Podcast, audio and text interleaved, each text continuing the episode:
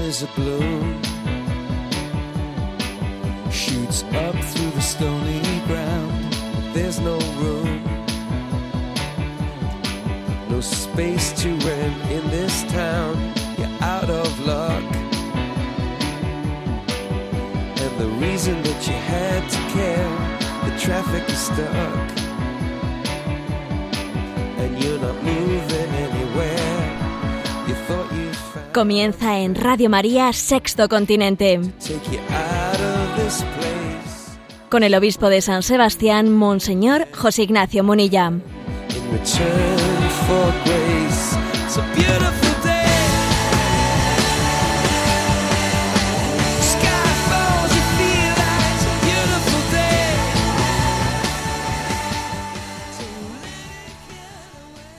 Un cordial saludo a todos los oyentes de Radio María. Un día más, con la gracia del Señor, nos disponemos a realizar este programa de Sexto Continente que lunes y viernes realizamos en Radio María de 8 a 9 de la mañana.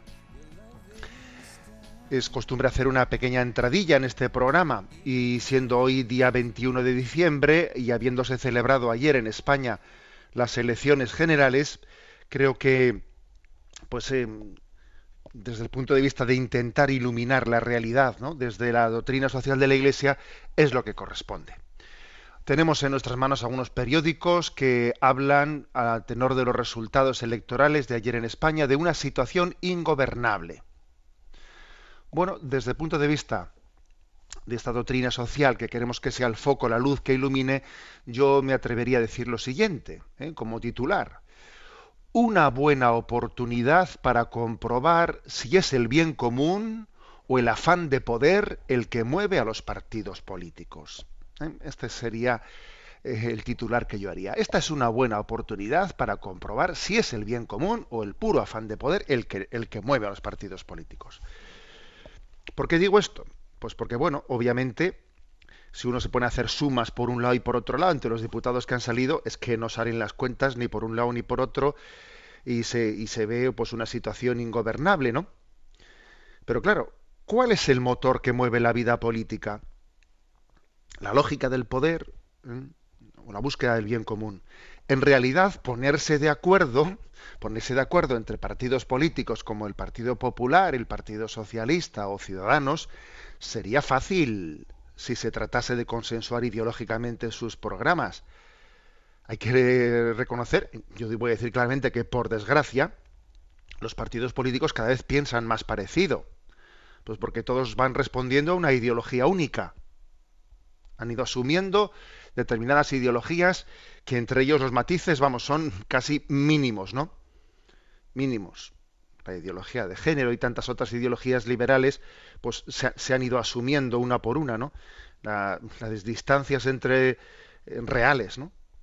Entre partidos como, como los que he citado, ¿no? el Partido Popular, el Partido Socialista, Ciudadanos, son mínimas. ¿no? En teoría tendría que ser muy fácil consensuar ideológicamente los, los programas.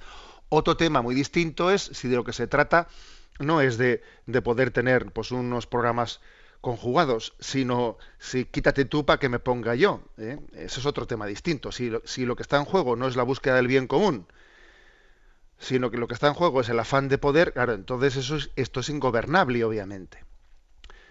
A mí se me ocurre, me viene a la mente una cita de Laudato Si, en la que el Papa Francisco dice, es verdad que él nos está refiriendo a un consenso después de unos resultados electorales, pero vamos, es perfectamente aplicable, ¿no?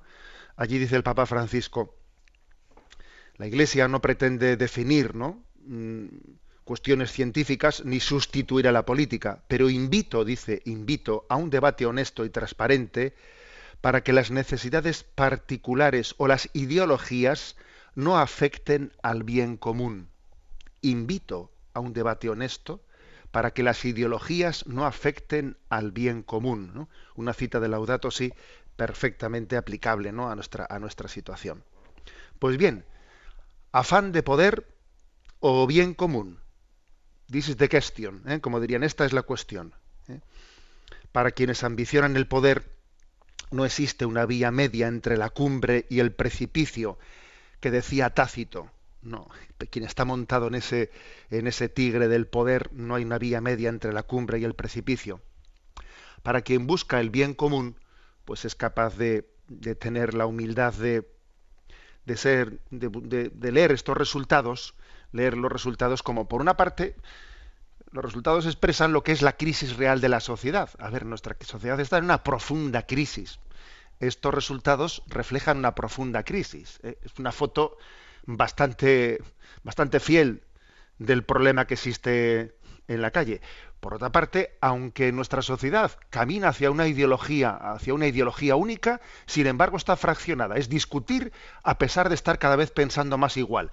He aquí también una foto real de los resultados electorales. Es decir, yo creo que eh, la búsqueda del bien común tiene que partir diciendo estos resultados son un retrato de una sociedad enferma, pero que siempre, siempre tiene y ahora también existe una oportunidad para regenerarnos.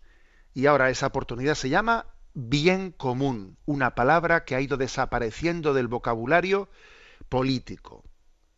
El Señor es capaz de, sacar oportunidades de todas las crisis y esta también es una buena oportunidad.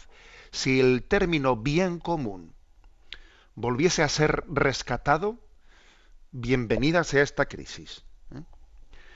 Bueno, esta es la reflexión de entrada en este programa Sexto Continente, un programa que realizamos también en interacción a través de la cuenta de Twitter arroba obispo Munilla, a través del muro de Facebook José Ignacio Munilla, que tiene como nombre ese muro José Ignacio Munilla, y a través de una cuenta de correo electrónico sextocontinente arroba radiomaria.es, en la que nuestros oyentes, activos oyentes, pues colaboran con este, con este servidor.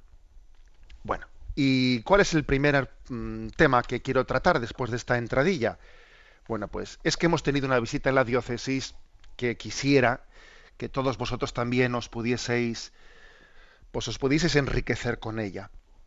El sábado, la víspera de las elecciones, mientras que esta sociedad decía que tenía su día de reflexión, de reflexión, pues también nosotros en la diócesis de San Sebastián tuvimos pues una reflexión bastante más profunda, por cierto, ¿no? que la de que la de qué partido político votar. Y, nuestra reflexión vino de la mano de la hermana María Guadalupe, religiosa del Verbo encarnado, natural de Argentina, que está ya destinada en una comunidad en Alepo, en Siria. Está eh, estos días en España, está siendo, ha sido invitada mm, por la por ayuda a la iglesia necesitada y bueno pues está visitando distintos lugares eh, y dando su testimonio nosotros le invitamos también a que diese su testimonio ¿no? sobre la situación de los cristianos perseguidos en Medio Oriente en concreto en Siria y la verdad es que su testimonio no defraudó yo os invito a que estas navidades podáis enriqueceros de este testimonio lo, lo pudimos grabar muy bien grabado y lo tenéis ya perfectamente colocado en la página web de de la diócesis de San Sebastián. ¿eh? Si buscáis diócesis de San Sebastián, allí en el apartado de los vídeos encontráis destacadamente el vídeo del testimonio de la hermana María Guadalupe. Eh, pues es una hora, hora y media. y yo os invito a que sea pues, una buena, un buen momento. ¿no? Si, si la familia pudiésemos juntarnos, sentarnos y verlo y escucharlo todos juntos, he aquí un buen, pues una buena oportunidad para que la Navidad nos, nos alimentemos. Bueno, eh, ahí hay muchas cosas, pero yo me quiero referir a una en concreto. Yo he dicho muchas veces que uno de los problemas de Occidente es que interviene, ha intervenido en Medio Oriente como un elefante entrando en una cacharrería y sin haber tenido en cuenta cuál es la perspectiva de los cristianos en Medio Oriente, que es muy importante, obviamente, que cuando Occidente va a intervenir en un sitio como este, tenga en cuenta el factor religioso y escuche a los cristianos de aquellos lugares. Eh, es, clave. ¿eh? Porque si no es no entender en qué lugar estamos interviniendo y generar crisis tan grandes como las que se han generado por la ineptitud ¿no? de los políticos de, Occidente en Medio Oriente creando estados fallidos y creando guerras que son incontrolables, ¿no? Y que ahora nos vienen a nosotros de encima. Y generando fundamentalismo islámico, ¿no? Un, caldo de cultivo impresentable. Bueno, pues esta religiosa eh, dedicó unos diez minutillos, de, bueno, un poco más quizás, de su intervención a hacer una lectura, digamos, geoestratégica de, de que nosotros entendamos un poco lo que es Siria, de cómo, de cómo, cómo ha sido aquello, de que esa historia de la primavera árabe eh, es una, engañufla, que esa historia de la primavera árabe como si eh, hubiese habido una especie de despertar democrático, de querer llevar las democracias occidentales a esos países árabes, es ridículo, que nosotros no podemos pretender exportar nuestro modelo, que por otras partes tiene muchas deficiencias y muchas carencias, ¿eh? Pretender que nuestro modelo sea trasladable a otras culturas, que es que, que, no se puede estar imponiendo, imponiendo nuestra forma de ver las cosas al prójimo. ¿Mm? bueno, pues ella hizo un gran servicio en su conferencia cuando en un momento determinado hizo una, una breve descripción de cómo ella ha vivido, ha visto la realidad de lo que de lo que era Siria antes de, estallar eh, la primavera árabe y la crisis y comenzaron los, líos y los disturbios, haciendo una foto de quien lo ha visto desde dentro. Porque claro, aquí no vienen tonterías de que viene un eh, especialista en, en, política del Medio Oriente, sí, y, ni siquiera ha pisado el lugar y no conoce de qué está hablando. Como he visto, por cierto, hace poco por aquí, eh, alguna, alguna politóloga que se les llama y habla de lo que ni siquiera ha tenido ocasión de pisar personalmente. Bueno, permitidme pues vamos a poner un corte, un corte de su intervención de 10 minutos en el que se encuadra, yo creo que, perfectamente, la foto real de cómo han visto los cristianos el lío, el lío que ha originado la guerra, la guerra en Medio Oriente. ¿eh? Lo escuchamos y luego, luego continúo mi comentario. En Siria se daba eso tan raro que yo no había visto en otros lugares de Medio Oriente, y era la buena convivencia entre cristianos y musulmanes. Los cristianos somos minoría en Medio Oriente, aún siendo nuestra tierra, y en general una minoría perseguida y discriminada, más o menos, dependiendo de las circunstancias de cada lugar. Pero en Siria se daba esto de que en un grupo de amigos dos eran cristianos y dos musulmanes. Rarísimo quizá favorecido por el gobierno laico de Bashar al-Assad. Bashar al-Assad sucede a su padre, Hafez al-Assad, y pertenecen a una dinastía, a una tribu en el Islam, que es una de las más moderadas entre las facciones del Islam, que se llaman los alawitas. Y por eso no impusieron la ley islámica como ley civil. Por eso gobierno laico y cierta libertad religiosa, ciertos derechos para las minorías, aun cuando vivimos bajo la dictadura. Esto daba, por lo tanto, mucha calma social. Además, esto se sumaba a la, prosperidad, el bienestar económico de este país. Fíjense la ubicación que tiene Siria en el Medio Oriente, ¿no? Es ubicación privilegiada. Eh, limitada por Turquía, Irak, Jordania, Israel, Líbano y el mar Mediterráneo, hasta que se construyó el canal de Suez, era el paso único y obligado para el comercio entre lo que es eh, África, de este lado de Europa y Asia. Un país muy rico en recursos, eh, recursos naturales, mucho petróleo. Un país que no sufría de deuda externa, se autoabastecía, no sufría de desocupación ni de inseguridad. Es decir, una sociedad realmente muy calma. Una sociedad en la que uno no podía decir esto no da para más. ¿no? Uno viviendo allí podría decir, bueno, no, esta gente no puede más, no puede más, esto va a terminar en una revolución, va a terminar en una guerra civil, eh, por la miseria, por el hambre, por la injusticia. No, era gente que realmente estaba muy bien. Y eso también explica que en realidad esta guerra ¿no? que nos ocupa en, estos años en Siria no fue una guerra comenzada en la calle propiamente, en medio del pueblo, sino una, una guerra programada fuera, sobre un escritorio planeada con todos los detalles. Comienza la mal llamada primavera árabe, que no tiene nada de primaveral para los árabes. Se empiezan a dar los disturbios en estos países, en Túnez, en, Libia, en Egipto, se nos venía encima y no lo veíamos. En Siria la gente decía, aquí esto no puede ocurrir, imposible. Pero sin embargo comenzaron los disturbios al sur del país, en un pequeño pueblo que se llama Dera, a ver si lo puedo señalar ahí, ahí está, Dera aquí, Dera, fue el primer lugar donde se provocaron estos disturbios. ¿no? Cuando comienzan estas manifestaciones, la prensa internacional, los medios, lo presentan como eh, que finalmente el pueblo sirio también adhiere a la primavera árabe y sale pacíficamente a las calles para pedir democracia. Pero en realidad las noticias que nos llegaban de nuestros vecinos, de estos pueblos, no concordaban con lo que veíamos por televisión. La gente decía en estos pueblos que habían ingresado grupos armados de fuera de Siria. Hablan otros dialectos, decían. Allá cada país tiene su dialecto. No son sirios, están provocando disturbios en el pueblo. Ya han descuartizado varios cristianos. Cristianos descuartizados en bolsas de basura, en el contenedor con un cartel, no tocar, es cristiano. Esas eran las manifestaciones pacíficas según la prensa. Cuando esto comienza a suceder y a multiplicarse en el país y muy rápidamente con estos grupos armados que entran de fuera, la gente sale a la calle. Ahí sí sale a la calle. En Damasco, en la capital, ahí la ven, Damasco, y en Alepo, la segunda ciudad del país, que es donde nosotros tenemos la misión. La gente salió a la calle, miles de personas, con pancartas, con carteles, banderas, para apoyar a su presidente, para expresar y manifestar su opinión respecto al gobierno que tienen. Y no porque, porque, porque Bashar el-Assad sea, no sé, la mejor forma de gobierno, un santo varón, probablemente no lo sea. Lo que pasa es que ellos preferían seguir como estaban a caer en manos del fundamentalismo islámico, porque el resultado de esta guerra no iba a ser la democracia. Ellos ya lo veían.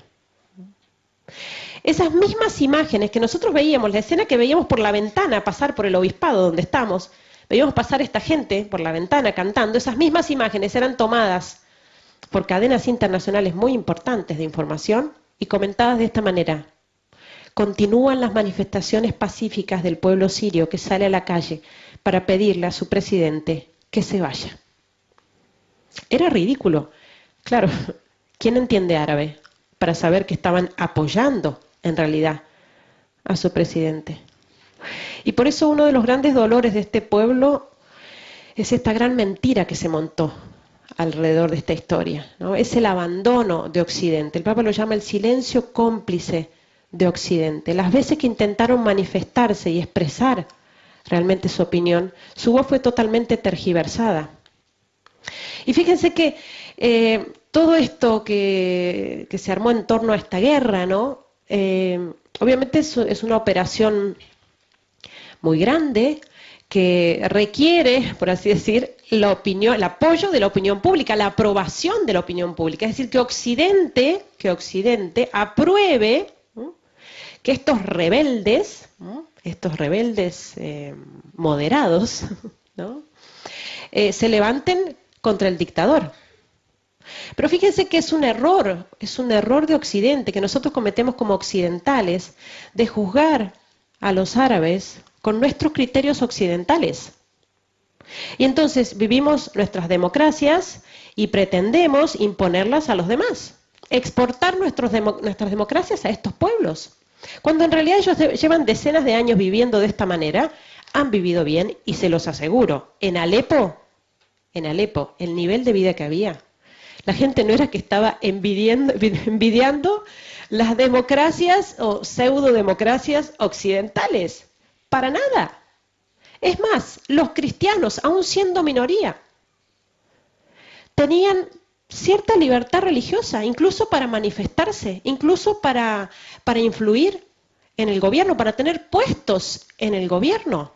Que como ellos dicen, quienes están refugiados ahora en Europa me lo han dicho, me he encontrado con personas sirias que me lo han dicho. Libertades que aquí en Europa, en plena democracia, los cristianos no tienen. Entonces eso también como uno tiene que discernir al escuchar las noticias y no ser tan simplistas, ¿no? Como que la democracia viene del cielo y la dictadura del infierno y no hay matices. Esta gente tiene otra mentalidad, otra cultura, han vivido siempre así y les ha funcionado. ¿Qué derecho tenemos a atropellar su soberanía?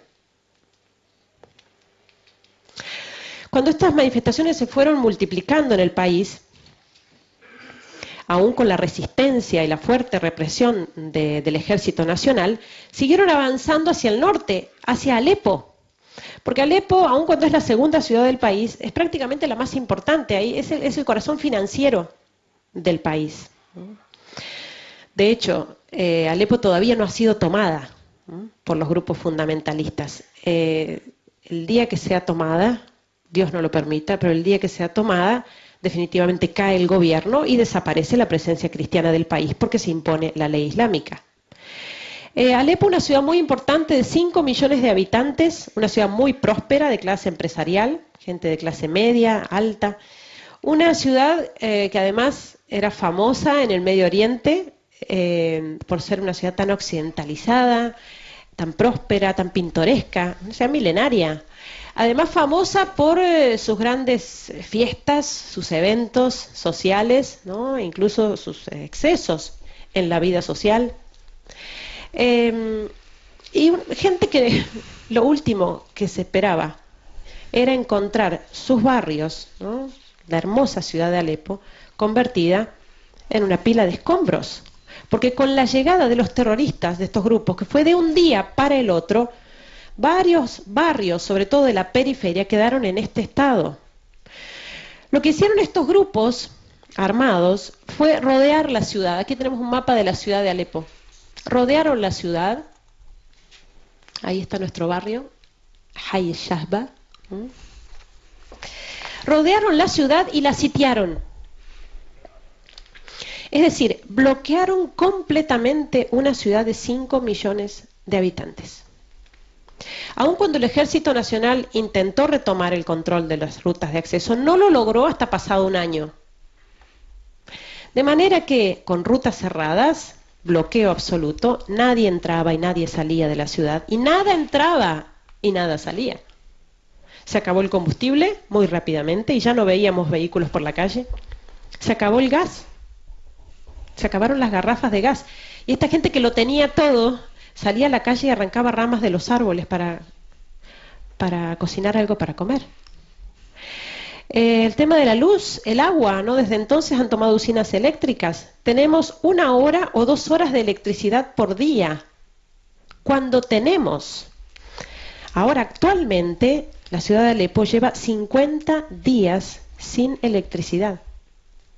El agua llega una vez por semana, llega por unas horas. Pero en ese tiempo del bloqueo, ese año, fue terrible por el tema de los alimentos. Imagínense, uno no lo piensa mucho, ¿no? Viviendo en una ciudad grande, pero todo lo que es alimentos perecederos, fruta, verdura, carne, todo eso entra del campo. Se acabó rápidamente. Y estuvimos sobreviviendo como pudimos. Cinco millones de personas. Arroz, fideos y enlatados. La gente decía, nos están dejando morir de hambre y de sed, mientras el mundo no lo sabe porque Alepo nunca fue noticia en ese año y medio. Y estamos en la era de las comunicaciones, ¿eh? Todo se sabe. WhatsApp acá y llega a la China en dos segundos. ¿Cómo se hace? ¿Cómo se hace para mantener en secreto a todo el resto del mundo de que una ciudad como Alepo, de 5 millones de habitantes, está bloqueada sin insumos durante más de un año? No son cosas casuales. ¿Cómo se hace? ¿Cómo se hace, decía la hermana María Guadalupe, para que una cosa así en Occidente ni nos enteremos? ¿Cómo se hace? Mm, ella nos enseñó en su conferencia pues, una, una imagen de una cristiana sujetada pues, a un poste en, medio, en, media, en mitad de una calle, atada a un poste, y quienes pasaban por esa calle le abofeteaban y lo golpeaban y estaba allí horas y horas hasta que hasta que ella cediese y se convirtiese al Islam. ¿Cómo, ¿Cómo puede ocurrir eso y aquí nosotros no enterarnos? ¿Cómo es posible que una ciudad de 5 millones de habitantes haya estado durante un año y medio bajo ese asedio y en Occidente haya habido un eclipse, ¿no? un apagón mediático que no nos cuente eso? Como si hasta que los eh, refugiados hubiesen llegado a Europa no hubiese ocurrido nada. ¿Cómo es posible?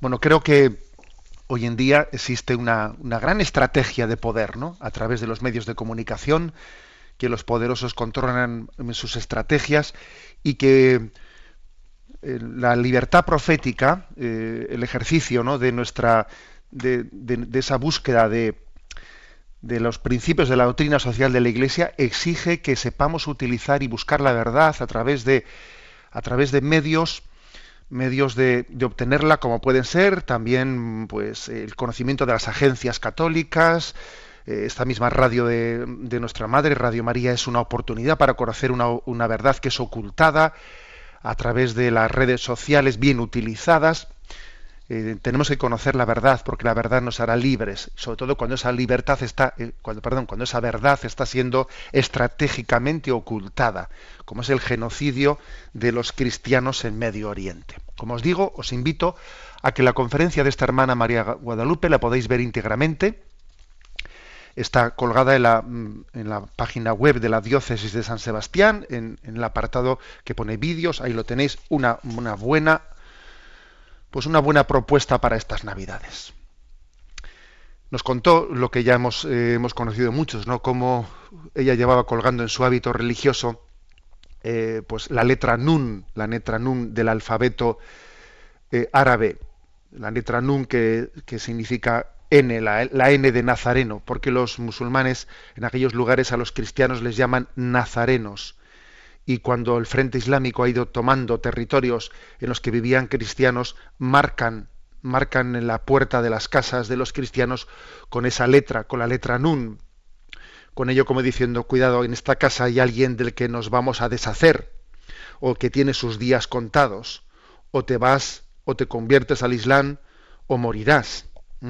Y es un testimonio de martirio el hecho de que los cristianos no hayan cedido ¿no? a esa a, pues, a esa presión para, para, hacerse musulmanes, no hayan cedido a esa, a esa presión. Bueno, pues os invito a escuchar esa, ese testimonio y ahora antes de que cambiemos de tema, vamos a escuchar esta canción Soy, soy Nazareno.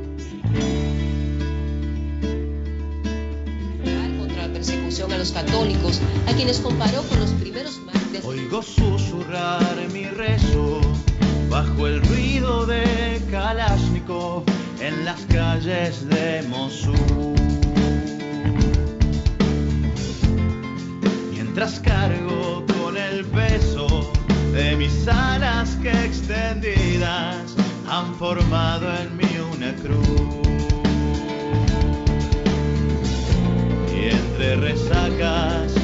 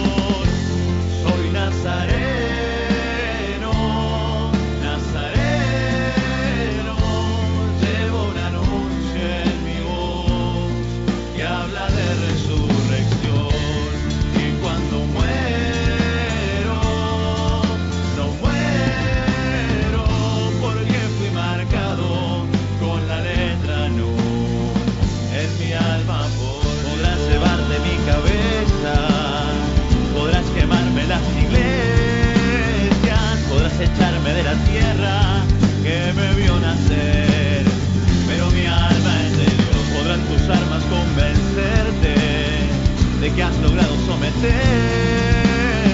pero el espíritu me sopla hacia la libertad. No hay cadenas para la verdad, tendré los clavos de tu ira.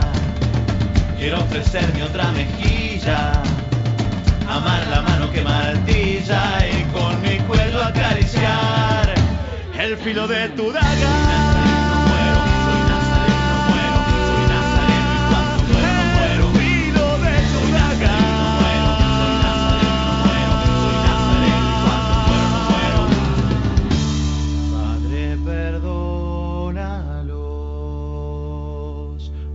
Que no saben lo que hacen. Hijo, perdónanos, porque no hacemos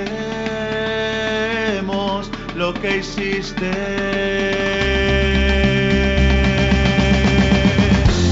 Soy Nazaret.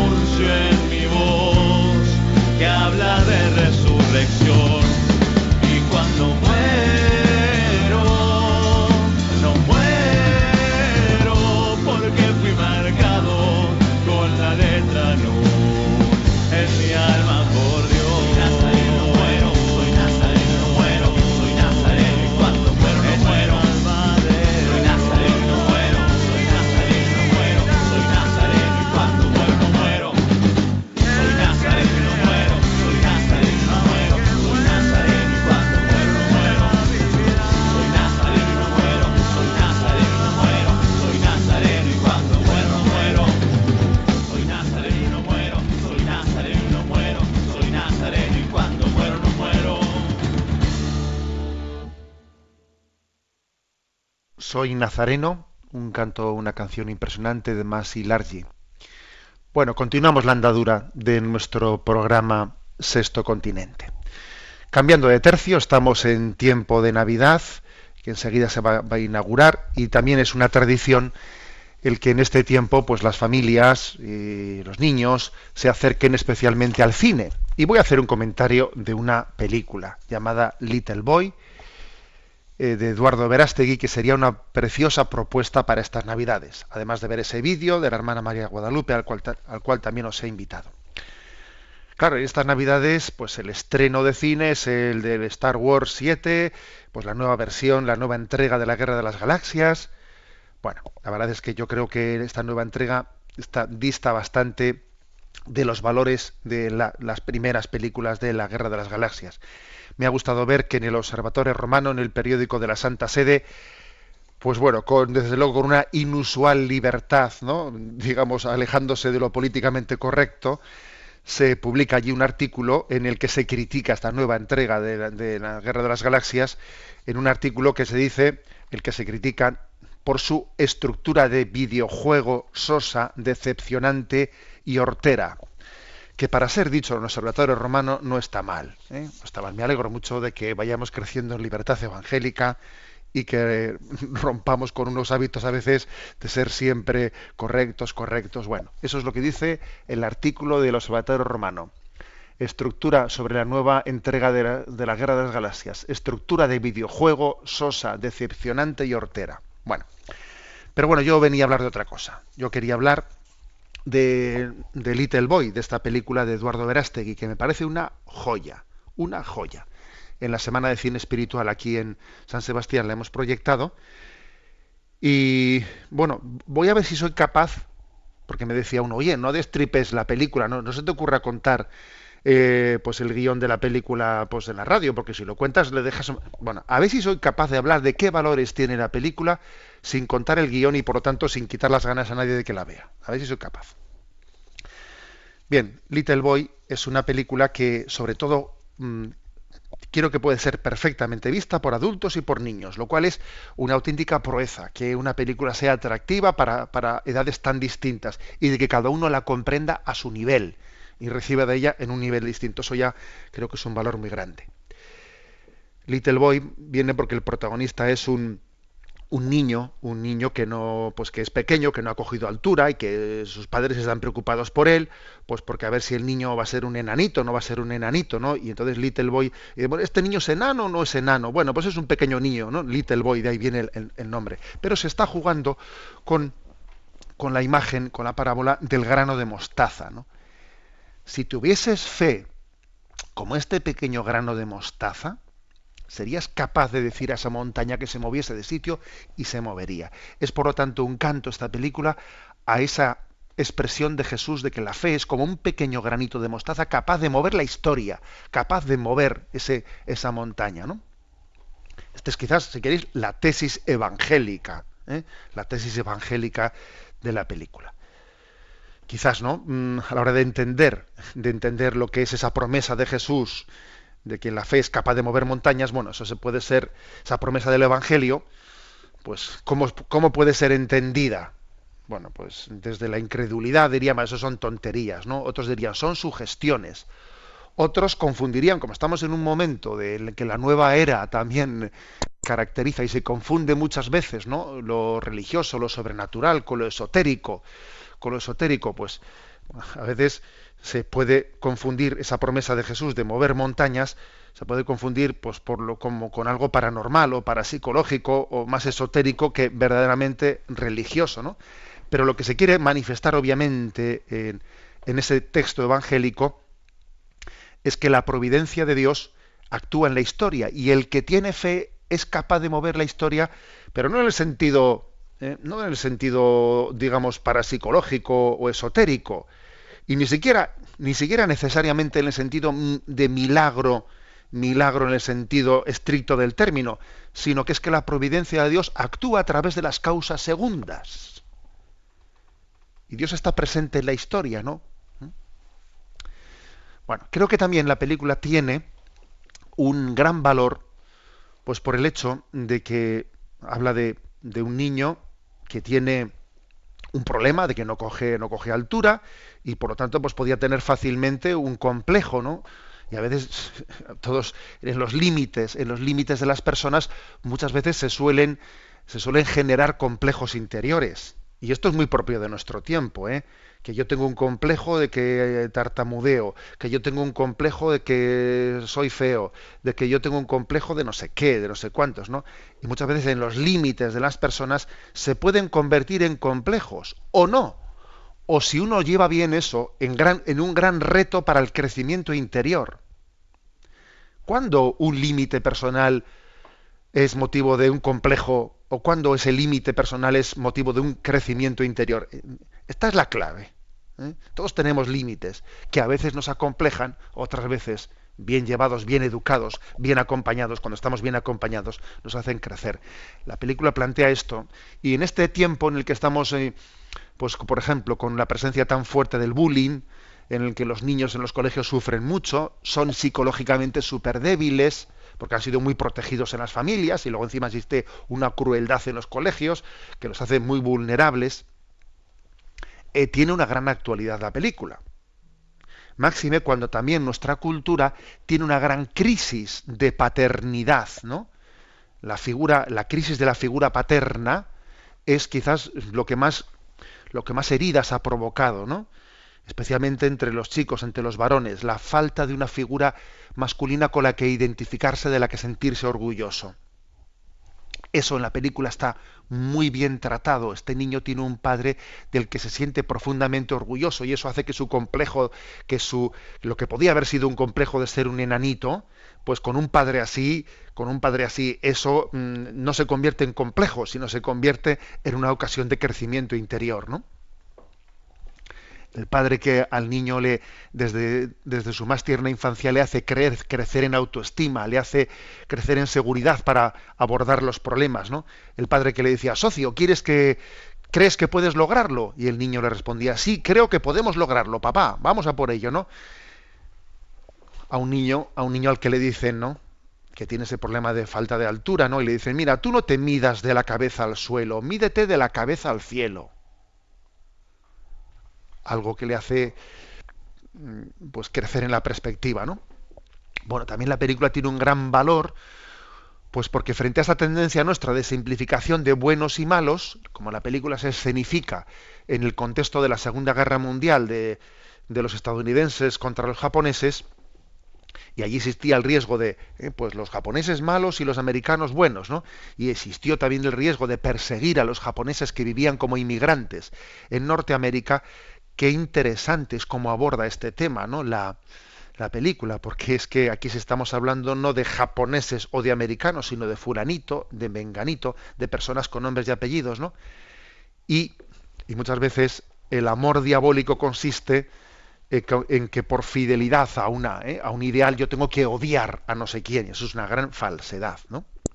La gran falsedad es esa, de pretender que por fidelidad a, una, a un ideal yo tengo que odiar a los otros.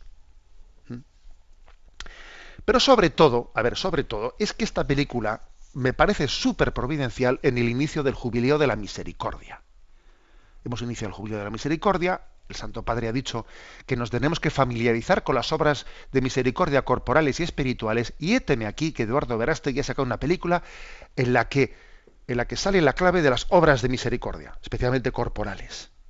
Y entonces un sacerdote le dice a este niño, si tú quieres cambiar el mundo, la única llave para cambiar el mundo no es, eh, no es otra que la de amar, tú no puedes pedirle a nada, tú no puedes pretender pedirle nada a Dios si odias. Dios te para escucharte te pone una condición, ama. Si tú amas, abrirás la llave, con, esa llave de la misericordia, abrirás la puerta de la gracia de Dios.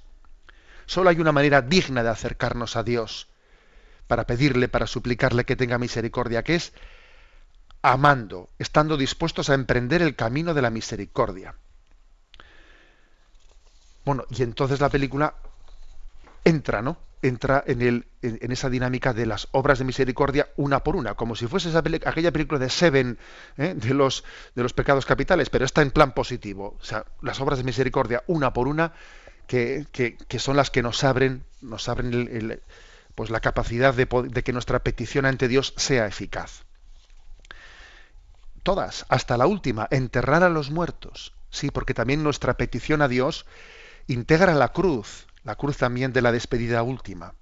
Los dones de Dios son indudables, Dios nos va a escuchar, pero no nos eximen de la cruz. ¿eh? Recibirás el ciento por uno, pero con persecuciones. Bueno, una película muy, muy buena, que para el cine familiar me parece maravillosa. Va a estar muy tapada ¿eh? en medio pues, de esta presentación de cine que nos hacen aquí, de lo que nos quieren servir. Igual que decía antes, lo que nos quieren contar de lo que pasa en el mundo y en Medio Oriente. Bueno, pues aquí es lo que nos quieren dar ahora mismo estas Navidades, es Star Wars, sí o no, tú sí o no, a, comer esto. Bueno, pues y nos va a costar mucho buscar Little Boy. Nos va a costar mucho. Uno va a tener que buscar con lupa. Pero es que es así. Es que tenemos que, que luchar, ¿no? Por, por buscar y por, y por perseverar nuestras y por preservar nuestros ideales. Estamos a punto de, preparar la llegada del Señor. Permitidme que pongamos ahora esta canción de la hermana Glenda, Ven Señor Jesús, que es un canto prenavideño de en la culminación del Adviento. Pedimos la llegada del Señor Jesús.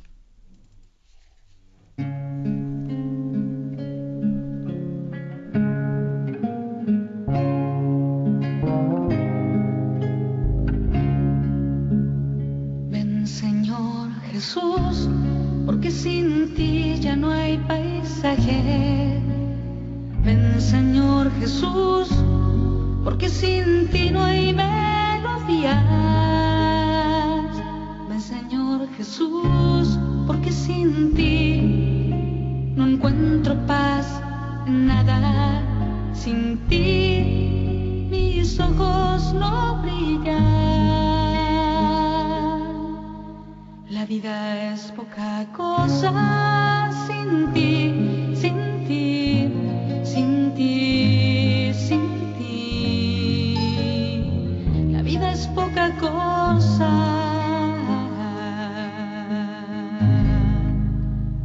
Ven Señor Jesús, ven pronto a mi vida, ven pronto Señor.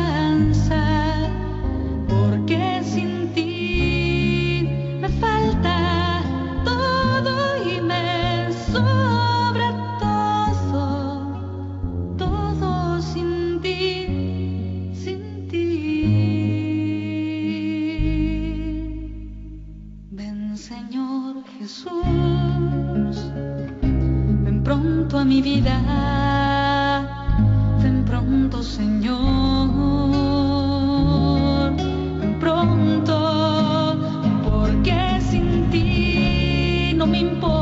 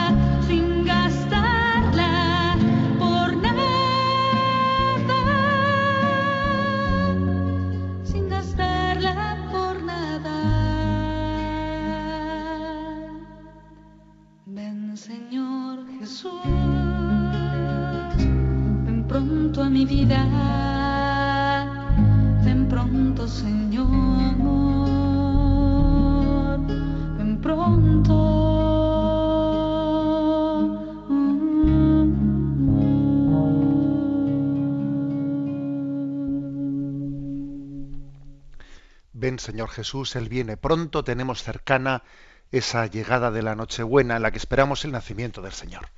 En este programa de Sexto Continente queremos también que haya un momento para escuchar, para dar respuesta a algunas de las consultas que los oyentes nos han preparado ya. Cristina, que está pues, en el control de Madrid, le pedimos que nos presente algunas de las, eh, de las preguntas que han llegado.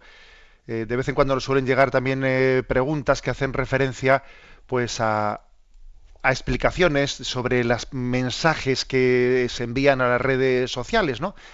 pidiendo pues alguna cosa, eso del Twitter que son 140 caracteres, pues no permiten mandar mensajes muy explicados y de la- entre las preguntas que piden alguna explicitación de qué quiere decir un mensaje otro, hemos elegido algunas. Cristina, adelante con ellas.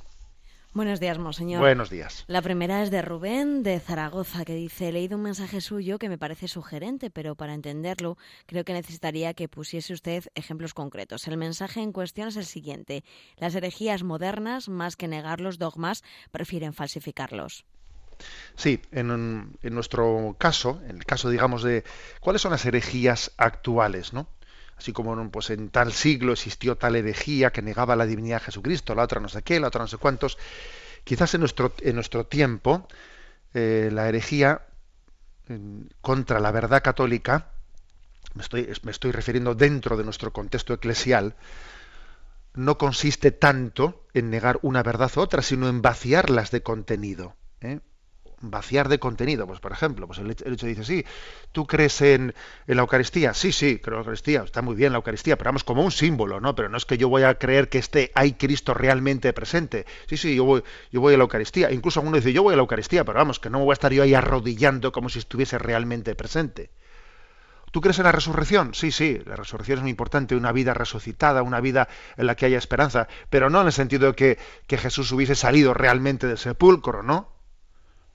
¿Tú crees en la virginidad de María? Sí, sí, pues el corazón virgen, el corazón puro, el corazón sensible, eh, solidario, pero no en el sentido de la virginidad, en el sentido físico de la... O sea, el, la herejía de nuestros días no es tanto la negación de una verdad u otra de fe, sino creo en ellas, pero de una manera abstracta, sin confesar la fe específica de qué significa que Cristo haya resucitado o que Cristo esté realmente presente en la Eucaristía, e- etcétera, etcétera. Curioso, ¿no? Porque digamos la eh, esta mentalidad nuestra actual no tiene fuerza para formular una herejía, sino más bien lo que hace es vaciar de contenido. ¿eh? Vaciar de contenido. Y hay que tener mucho cuidado frente a esta tendencia, porque en otros siglos, por muchísimo menos, ¿no? Por muchísimo menos de lo que hoy, de, hecho, existen crisis de fe en muchas, pues en muchos pensadores, en muchos autores, se hubiese producido una ruptura con la Iglesia. Y a veces hoy tenemos dentro de, dentro de la, de la Iglesia, pues personas que por una malformación teológica de facto, de facto han vaciado de contenido los dogmas de la fe católica y los re- reinterpretan desde esta clave en la que en el fondo es espiritualidad sí, religión no, como nueva era, ¿sabes? Como nueva era. Bueno, más que de religión hablemos de espiritualidad, eh, una nueva era, una reinterpretación de... ¿eh? Creo que esta es un poco la herejía de nuestros días. ¿eh? Bueno, adelante con la siguiente pregunta. Julen de Bilbao dice, si lo dijo Santo Tomás de Aquino, seguro que será así, pero no entiendo el significado de la cita de este autor que usted mandó a las redes. Decía lo siguiente, los hombres que no encuentren placer en la virtud no podrán perseverar. Sí, esa expresión es de Santo Tomás de Aquino. Los hombres que no encuentren placer en la virtud no podrán perseverar. ¿A qué se refería Santo Tomás? Pues se refería al hecho de que es cierto que en nuestra vida eh, tenemos que proceder no por placer, sino por, mm, por, deber, o sea, es decir, uno ve en su conciencia, su conciencia cuál es el deber, dónde está el bien, dónde está la verdad, y tiene que proceder pues no por lo que le resulte placentero, sino por lo que en su conciencia vea como, eh, como lo verdadero, aunque le cueste, aunque incluso no, eh, en un primer momento no le resulte placentero. Pero lo que Santo Tomás de, aquí no dice, pero eso, siendo así en un primer momento, es muy importante que uno después procure educar su gusto para que eso que él está, que por lo que él ha optado en conciencia, eduque también su gusto para que le guste. Por ejemplo, digo, yo sé que debo de ir eh, a la misa de los domingos, aunque tenga pereza, aunque no me apetezca. Sé que el bien es escuchar la palabra de Dios. Por lo tanto, aunque me, apetezca quedarme aquí en la cama, debo de ir. Y uno actúa no por placer, sino por conciencia. De acuerdo, vale. Pero lo que luego dice Santo Tomás de Aquino es, pero es muy importante que vayas adecuando tu gusto, tu gusto, ¿eh?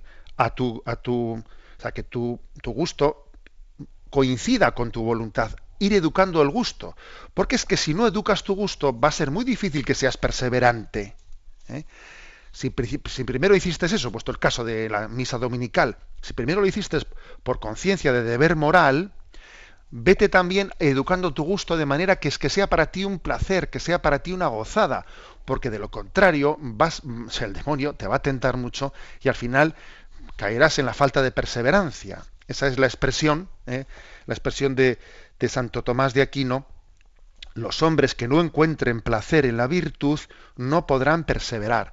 No solo hay que hacer, o sea, las cosas no solo hay que hacerlas por imperativo moral, no, sino que entendemos que las cosas de Dios son verdaderas, son buenas y son atractivas y gozosas para nosotros. Este último paso consiste en educarnos, en educar el paladar espiritual, ¿no? Que nos resulte atrayente la virtud, porque como la virtud no te resulte atrayente, tienes un problema. ¿eh? Brevemente damos paso a la última consulta. Adelante, Cristina. Sí, es de justo de Valencia. Dice, soy un profesor recién jubilado y le agradezco mucho que compartiese en Facebook esta frase, que creo que resume la que ha sido la vocación de mi vida. Es misión de educar, enseñar a apreciar el esplendor de la verdad. Pues sí, es misión, primero felicitarle a Justo de Valencia, ¿no? por su jubilación después de, de una vida como profesor, etcétera y me alegro mucho de que se sienta identificado pues con esta frase como si fuese sido el lema de su vida, ¿no? Es misión del educador enseñar a apreciar el esplendor de la verdad. O sea, yo no solamente quiero que, que la gente eh, aprenda cosas, sino que tenga sabiduría. Estamos en, en una sociedad que, que, ha cambiado, ¿no? Pues el, eh, pues el conocimiento por la información. No, y es más importante el conocimiento, la sabiduría que la información. ¿no? Estamos pasando de un, del Homo sapiens al Homo digitalis.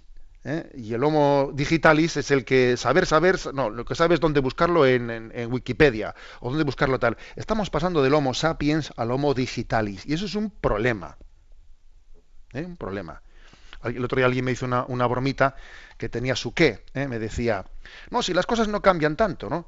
Pues hemos, hemos pasado de la manzana mordisqueada del, pecado original a la manzanita mordisqueada del Apple, ¿eh? del logo de Apple, ¿no? Que tiene su similitud, ¿no? Entre la manzana de Eva y la manzanita mordisqueada de Apple. Eh, esta es una, una, sociedad en la que se cambia el conocimiento por la información. ¿eh? Y no, yo creo que toda verdad remite a una verdad superior y por lo tanto la misión del educador es no acumular informaciones, sino llevar a apreciar el esplendor de la verdad, porque detrás de cada verdad se esconde una verdad en mayúscula que hay que ir descubriendo. ¿eh? Felicidades a Justo ¿eh? en su jubilación. Tenemos el tiempo cumplido. La bendición de Dios Todopoderoso, Padre, Hijo y Espíritu Santo, descienda sobre vosotros. Alabado sea Jesucristo.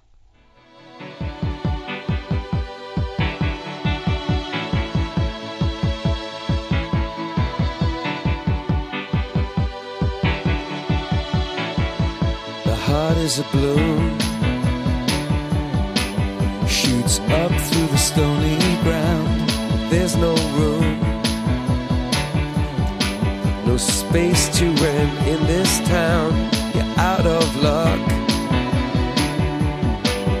And the reason that you had to care, the traffic is stuck. And you're not moving anywhere. Escuchado en Radio María Sexto Continente, un programa dirigido por el obispo de San Sebastián, Monseñor José Ignacio Monilla.